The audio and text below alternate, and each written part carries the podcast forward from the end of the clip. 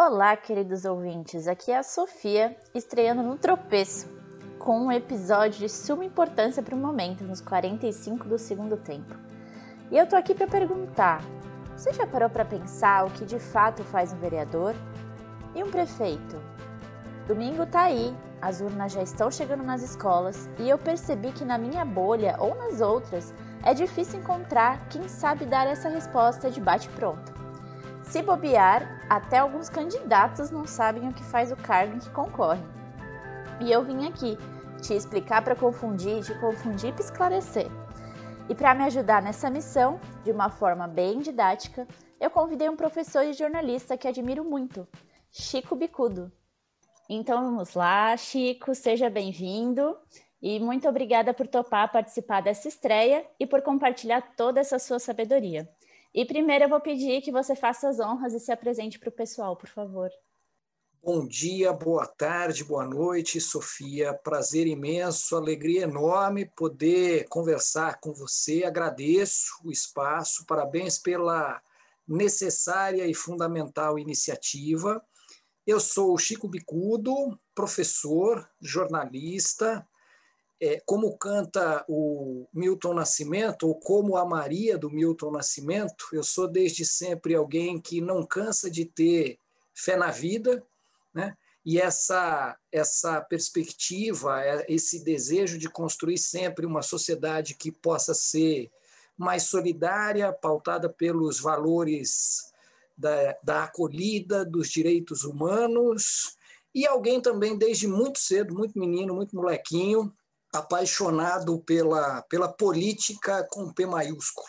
Bom, então vamos lá ver se a gente cria esse ambiente de consciência para outras pessoas também, de esclarecimento, de informação e de não informações de zap, de fake news. Eu quero que você explique para a gente o que, que faz um vereador. O vereador, em linhas bem gerais, tentando resumir mesmo e ser bastante preciso, é aquela figura política né, é, diretamente conectada, ligada ao exercício da cidadania, vereador ou vereadora, né, eleito de acordo com a nossa legislação aqui brasileira para mandatos de quatro anos e é, no limite, em linhas gerais, quem vai definir as leis que vão organizar o dia a dia, o cotidiano das nossas cidades. Portanto, o funcionamento ou a atividade prática, ela vai atuar no sentido de, a partir de uma ideia, de uma agenda, de alguma iniciativa, num primeiro momento mais difusa, mais abstrata, ter a capacidade, né, a condução de transformar isso num projeto que possa ser levado para o conjunto dos vereadores, a Câmara dos Vereadores, debatido, discutido, passa pela tramitação tradicional, chega, passa pelas comissões, vai sendo aprovado, né? se ele se entenderem que ele tem validade, que ele deve seguir, até finalmente alcançar a etapa de votação em plenário e, uma vez aprovado, esse projeto se transforma numa lei e essa lei vai definir né, regras, normas, condutas, diretrizes, que organizam aí a nossa vida coletiva, a nossa vida nas cidades. É classicamente, naquela divisão nossa lá que a gente aprende no ensino fundamental, no ensino médio, o poder legislativo. Né? Os vereadores fazem parte do poder legislativo e, portanto, se responsabilizam pelas leis nas mais diferentes áreas, Sofia: educação, mobilidade urbana, meio ambiente, coleta de lixo, saúde, postos de saúde, é, que definem as finanças, o orçamento e, portanto, prioridades de investimento né, na cidade, onde é que os impostos que todos nós, se todas nós pagamos, serão aplicados e serão investidos, e, portanto, eu entendo e defendo fortemente, como exercício democrático de cidadania, que essa atuação dos vereadores e das vereadoras caminhe sempre em sintonia muito próxima e muito fina com os habitantes da cidade, com todos e todas nós. Né? É, a gente tem muito aqui no Brasil, por uma questão de formação, de identidade, essa cultura personalista, né, do indivíduo, do chefe, do líder. E a gente, às vezes, aposta e lembra e investe muita energia, esforços, discussões nas eleições para os cargos executivos, né, o presidente, o governador, o prefeito, e a gente perde um pouco de vista a força e a importância que a Câmara dos Vereadores tem no dia a dia, no cotidiano, nessas ligações muito próximas com o, exercício dessa cidadania e o que acontece na cidade. Né? Eu entendo que a gente deveria, muitas vezes a gente nem lembra, né? a gente vota, escolhe um candidato, uma candidata ali, muitas vezes na última hora, e depois esquece e passa, passam-se quatro anos, e aí é que a gente vai lembrar de novo quem são ou quem deveriam, podem ser, poderiam ser os nossos vereadores, as nossas vereadoras. Essa atuação dos vereadores e das vereadoras, ela deve ser construída cotidianamente e de forma conjunta e coletiva, exatamente para que ela possa expressar, de fato, os anseios, as demandas, as exigências da cidade no seu coletivo. Justo, fazendo comentário nisso que você falou, então nos parece que os vereadores têm que sair dessa posição um pouco hierárquica e vir para esse âmbito mais horizontal, de também estar tá vivendo a cidade junto com os habitantes, né? Que não é uma coisa que a gente vê muito no nosso dia a dia. E acho que isso é até importante para a nossa escolha de voto, ver quem são essas pessoas, ver qual é o convívio delas na cidade, qual é o consumo delas na cidade, o que elas acreditam, né? Acho que isso é bem importante para a gente refletir no nosso voto para vereador. E aí, ele vai também trabalhar lado a lado com uma outra pessoa, que é o prefeito da cidade. E eu quero que você explique para a gente, então, o que faz um prefeito. O prefeito ele é a figura política que representa vereadores vereadoras legislativo, na divisão clássica, de novo, dos poderes. O prefeito é quem vai administrar diretamente o dia a dia da cidade, porque ele é, ele representa, ele faz parte do chamado poder executivo. Mas aí eu quero pensar um pouquinho também junto com você, quem é mais é, profundamente no sentido político de novo essa figura, né? O prefeito ele não é apenas e tão somente longe disso, Sofia, um gestor, né? aquele robozinho mecânico, burocrático, que assina regras, que assina decretos, um mero administrador que incorpora diferentes personagens, que bate no peito e se orgulha de não ser um político, uhum. que muitas vezes reforça lamentável e perigosamente essa repulsa, né? Esse, essa algeriza eu não gosto de política, e aí a gente pode voltar lá no nosso grande clássico, Bertolt Brecht, né, no analfabeto político. Quando a gente diz eu não gosto de política, eu não faço política, eu não me deixo levar pela política, é, cuidado, porque esse espaço vazio será ocupado e vai ter sempre alguém pensando e fazendo política pela gente, né? nos manipulando, nos controlando e dizendo o que é que a gente, é, quais os caminhos que a gente vai seguir. Né? Portanto, esse prefeito ele precisa estar embriagado de sensibilidade social, de uma sensibilidade política profunda para entender é, a cidade nas suas fraturas, nos seus conflitos, nas suas disputas, nas suas diferenças, nas suas diversidades e nas suas desigualdades. Entender a cidade como multiplicidade, né? como muitos sotaques, muitas histórias, muitas experiências, diferentes experiências, e atuar politicamente para construir um espaço urbano menos desigual, mais solidário, mais acolhedor e mais democrático. Né? É, um prefeito ele não pode jamais, em hipótese alguma, se fechar nos seus nichos, nos seus castelos e olhar apenas e tão somente para as áreas mais abastadas, mais ricas, para os bairros nobres da cidade. Ao contrário, ele precisa mesmo é olhar de fato e com muita atenção, com muita responsabilidade, com muito cuidado para as periferias, para as favelas, para as áreas, para as comunidades carentes, para as, para as regiões periféricas mais afastadas, mais pobres, para as quebradas.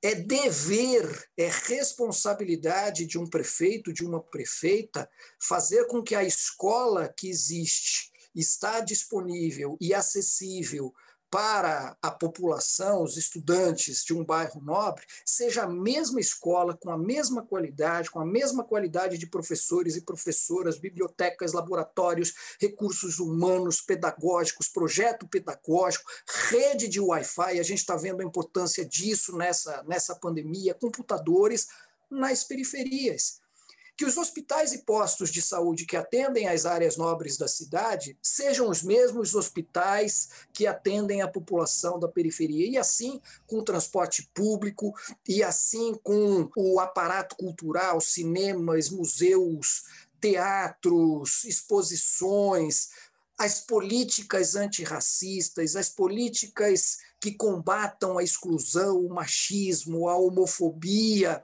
políticas de emprego prefeitos e prefeitas que sejam conscientes e responsáveis da sua tarefa primordial e fundamental, afinal de contas, eles foram eleitos e eleitas para isso, portanto, tem um mandato popular e a resposta, as respostas e os projetos que eles precisam encaminhar são também para todas e para todos. Com certeza. E aí, pegando o gancho também do que você diz desse governante que não quer acreditar que é um político, né, que quer fazer essa alusão de que ele não é um político, muitas pessoas esquecem também que todos nós somos seres políticos, que todos nós fazemos parte da sociedade como um todo e todos nós temos nossos direitos, nossos deveres e também temos o nosso papel quanto cidadão em ajudar na melhoria da cidade como um todo. E aí já puxo para nossa próxima pergunta, que é qual a importância de se conversar com amigos e familiares sobre políticas e opções de voto e qual o papel de cada eleitor nas eleições municipais, porque a gente ainda vê uma resistência muito grande de algumas pessoas nessa coisa de que política não se discute, religião não se discute, só se fala de futebol. Sei que você é um amante de futebol. De futebol as pessoas compram, né, os seus lados, mas parece que em certos termos ainda fica esse tabu, assim, eu não, eu não discuto sobre isso, eu não falo como se a discussão levasse sempre a um desrespeito, isso não é uma verdade, né? Então vamos lá, qual que é essa importância de falar sobre isso? Tarefa cidadã e democrática, Sofia, fundamental, insubstituível. E, portanto, essa discussão, esse debate político cotidiano, nos pequenos espaços, pequenos em tamanho, tá? não pequenos em importância, ao contrário, né? nos nossos micro-universos. Essas conversas, essas discussões, essas reflexões, elas são fundamentais porque são elas que são capazes de nos levar a essa construção de agendas e propostas que possam, de fato, pensar qual é a cidade em que, para falar desse momento específico, próximo, agora imediato, qual é a cidade ou as cidades em que queremos viver, morar, habitar, estar, transitar pelos próximos, pelo menos, quatro anos. Né? Eu quero viver nessa cidade, por isso eu não vou abrir mão de continuar discutindo hoje, amanhã, depois, conversando, ouvindo, escutando questões ligadas à política, à eleição para prefeito, para vereadores e vereadoras. E depois das eleições, parece que isso morre, né?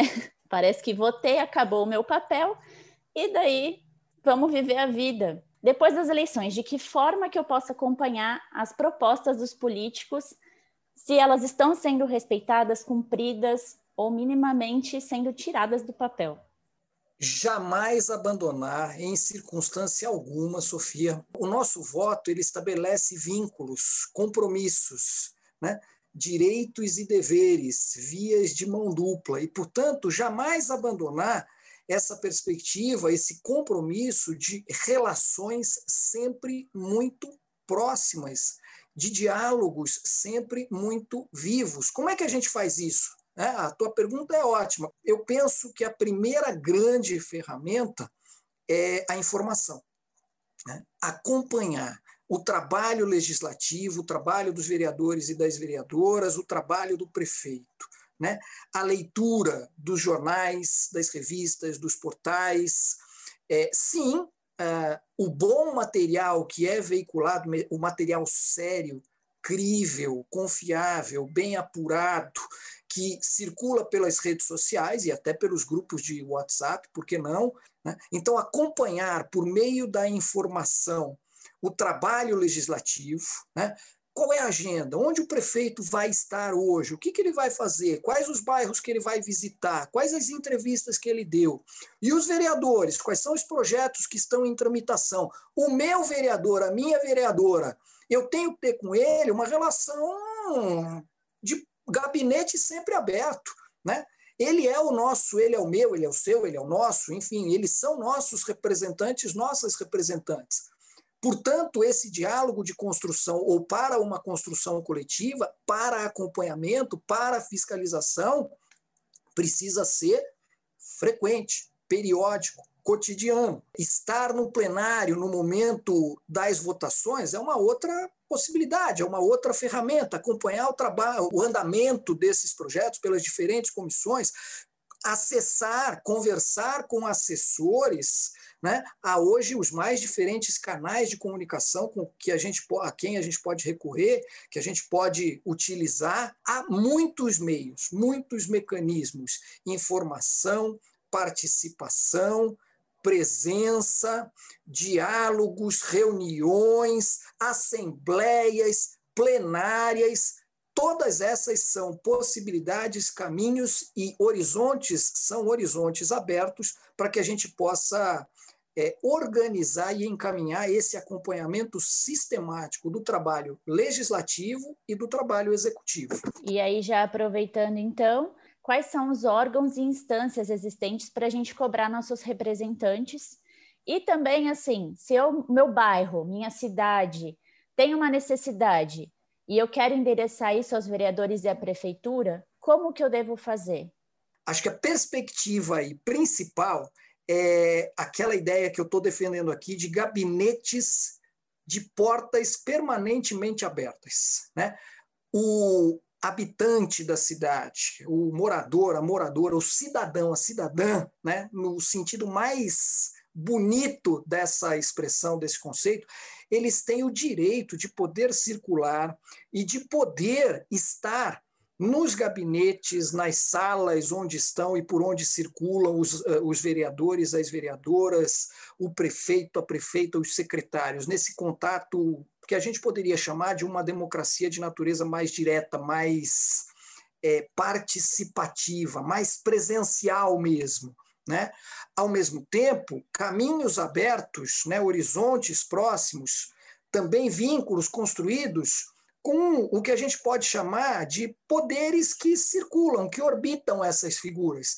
Assessorias, conselhos, secretárias, secretários, conselheiros, né, quem trabalha na área da comunicação, na área da formulação de políticas públicas, seja de um vereador, seja de um prefeito, de uma prefeita, as comissões temáticas que funcionam nas, na, nas câmaras dos vereadores, há órgãos, e claro que aí eles vão receber nomes diferentes nas diferentes cidades também, mas ouvidorias, o ombudsman, as controladorias, que têm por dever de, de, de ofício, de atuação, por responsabilidade, né, a, a tarefa delas nessa organização dos poderes é receber críticas, denúncias, sugestões, é, encaminhamentos uh, ou, ou, possibilidades de encaminhamento de projeto de lei, elas têm essa tarefa e elas precisam também estar a serviço da cidadania.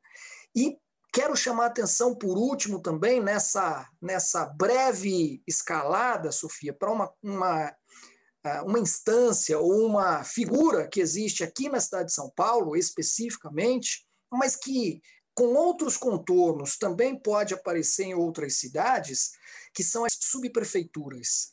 Né?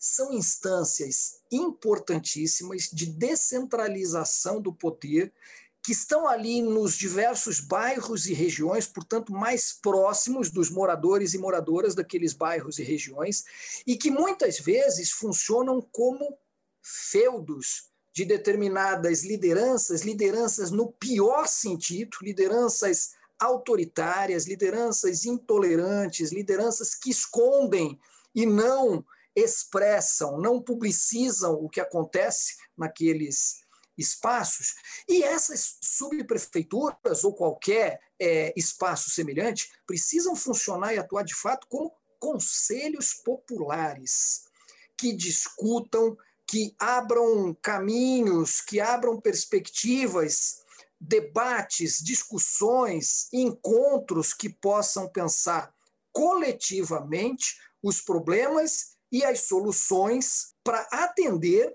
às demandas, às diferentes situações, as diferentes exigências, as diferentes necessidades né, específicas, singulares, mas construídas a partir de um projeto, de um olhar solidário coletivo de cada um desses bairros e dessas regiões. Né? Elas não podem continuar funcionando como cartórios que foram apropriados por essas lideranças, feudos, muros, né? castelos invioláveis, a gente não chega neles. Concordo plenamente, não só nessa questão do feudo, né, dos muros, mas também da linguagem que se é utilizada nesses lugares. Parece que é realmente para segregar cada vez mais, né, para que menos pessoas entendam o que está sendo dito ali. Então, muitas coisas são implantadas e às vezes até quando você vai ler, você não consegue entender o que está querendo ser implementado, porque a, a linguagem que se usa é assim, ela é da colônia ainda parece, né? Então, acho que, que esse lugar do colonizador também precisa deixar de existir, porque como a gente vai se integrar no que a gente não entende, né? Isso fica um pouco difícil.